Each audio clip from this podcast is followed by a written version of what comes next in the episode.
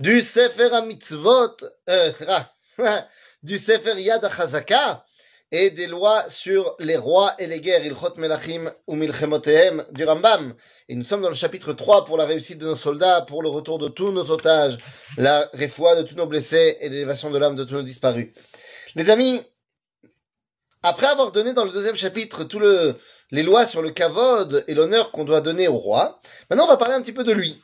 Nous dit le Rambam, בעת שיושב המלך על כיסא מלכותו, כותב לו, שני, כותב לו ספר תורה לעצמו.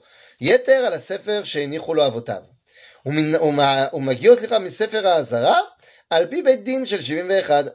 אם לא הניחו לו אבותיו, או שנאבד כותב שני ספרי תורה, אחד מניחו בבית גנזיו, שהוא מצווה בו ככל ישראל, כל אחד מישראל, והשני לא יזוז מלפניו, אלא בעת שייכנס לבית הכיסא, או לבית המחץ, או למקום שאין ראוי קריאה.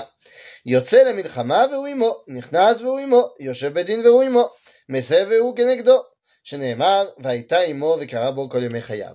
Nous dit le Rambam, tout juif a une mitzvah d'écrire un Sefer Torah, d'avoir un Sefer Torah chez lui. Alors c'est soit lui qui l'écrit, soit il le fait écrire par un sofer, soit il l'a hérité de son père. Mais il doit en avoir un, c'est une mitzvah. Si t'as pas, parce que tu peux pas, bon bah tu peux pas, mais si on peut, c'est une mitzvah. Dit le Rambam, le roi, en plus de ça, comme il a cette mitzvah comme tous les juifs, il a une mitzvah particulière en tant que roi d'écrire un Sefer Torah du roi. Et ce Sefer Torah du roi, il doit l'avoir tout le temps avec lui. Évidemment, pas dans les endroits où il peut pas étudier la Torah, aux toilettes et ainsi de suite, mais quand il va en guerre, il prend son Sefer Torah. Quand il fait la justice, il prend son Sefer Torah. Quand il est dans sa salle du trône, il a son Sefer Torah. Pourquoi? C'est quoi l'idée? L'idée est simple.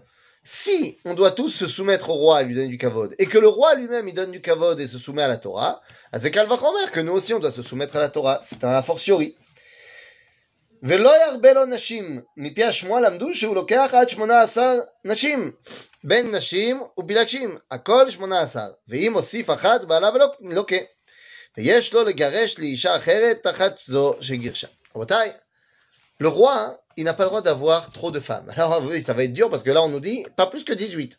Que ce soit des femmes toutes ou alors des femmes et des concubines, pas plus que 18. Alors évidemment, d'abord, l'histoire des concubines, aujourd'hui, bon, au Hachem, il n'y a plus de concubines. Deuxièmement, le Rambam écrit ça à 900 ans, il n'est pas évident que le Beddin aujourd'hui laisserait le roi avoir plus euh, d'une femme, deux femmes, je sais pas, mais certainement pas 18. Euh, les choses ont évolué à ce niveau-là. Kherem de Rabbeinu Gershon, ce que vous voulez. Quoi qu'il en soit, c'est quoi le rationnel? Le rationnel nous dit que le roi, plus on a des forces vives qui occupent notre vie, plus on veut euh, donner la vie.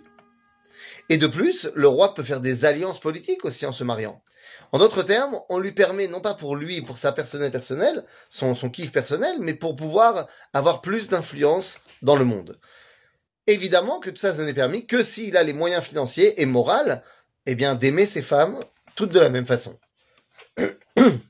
Et s'il se, il fait quelque chose qui est assourd, loqué. לא ירבה לו סוסים, אלא כדי מרכבתו. אפילו סוס אחד פנוי להיות רץ לפניו כדרך שעושים שאר המלכים, אסור. ואם הוסיף, לוקה. Il n'a pas le droit non plus d'avoir trop de chevaux et de d'objets, d'apparats, comme le font les rois d'égoïm. Ne te la pète pas, monsieur le roi.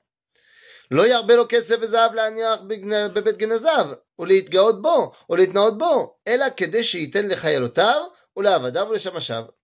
וכל כסף וזהב שירבה לאוצר בית השם ולהיות שם מוכן לצורכי הציבור או למלחמותם, הרי זה מצווה להרבותו. ואין איסור אלא להרבות לעצמו בבית גנזיו, שנאמר לא ירבה לו, ואם ירבה, לוקה. Le roi n'a pas le droit de se la péter, comme on a dit, mais il n'a pas le droit non plus de se la jouer avec beaucoup trop d'argent et de prendre beaucoup d'argent pour lui. il peut prendre de l'argent pour le tzibour, pour l'État, pour le Beth Amikdash, pour servir à acheter les korbanot, mais pas pour lui. C'est-à-dire que le roi doit faire en sorte que l'État soit riche, il ne doit pas faire en sorte que lui, il soit riche. Et c'est une frontière qui est très faible. Beaucoup de corruption est possible à ce niveau-là. C'est pour ça qu'on a besoin d'un roi qui est moralement extrêmement élevé. Il doit nous représenter. Il doit représenter l'idéal du peuple juif, tant au niveau de la Torah qu'au niveau de la morale. À bientôt les amis.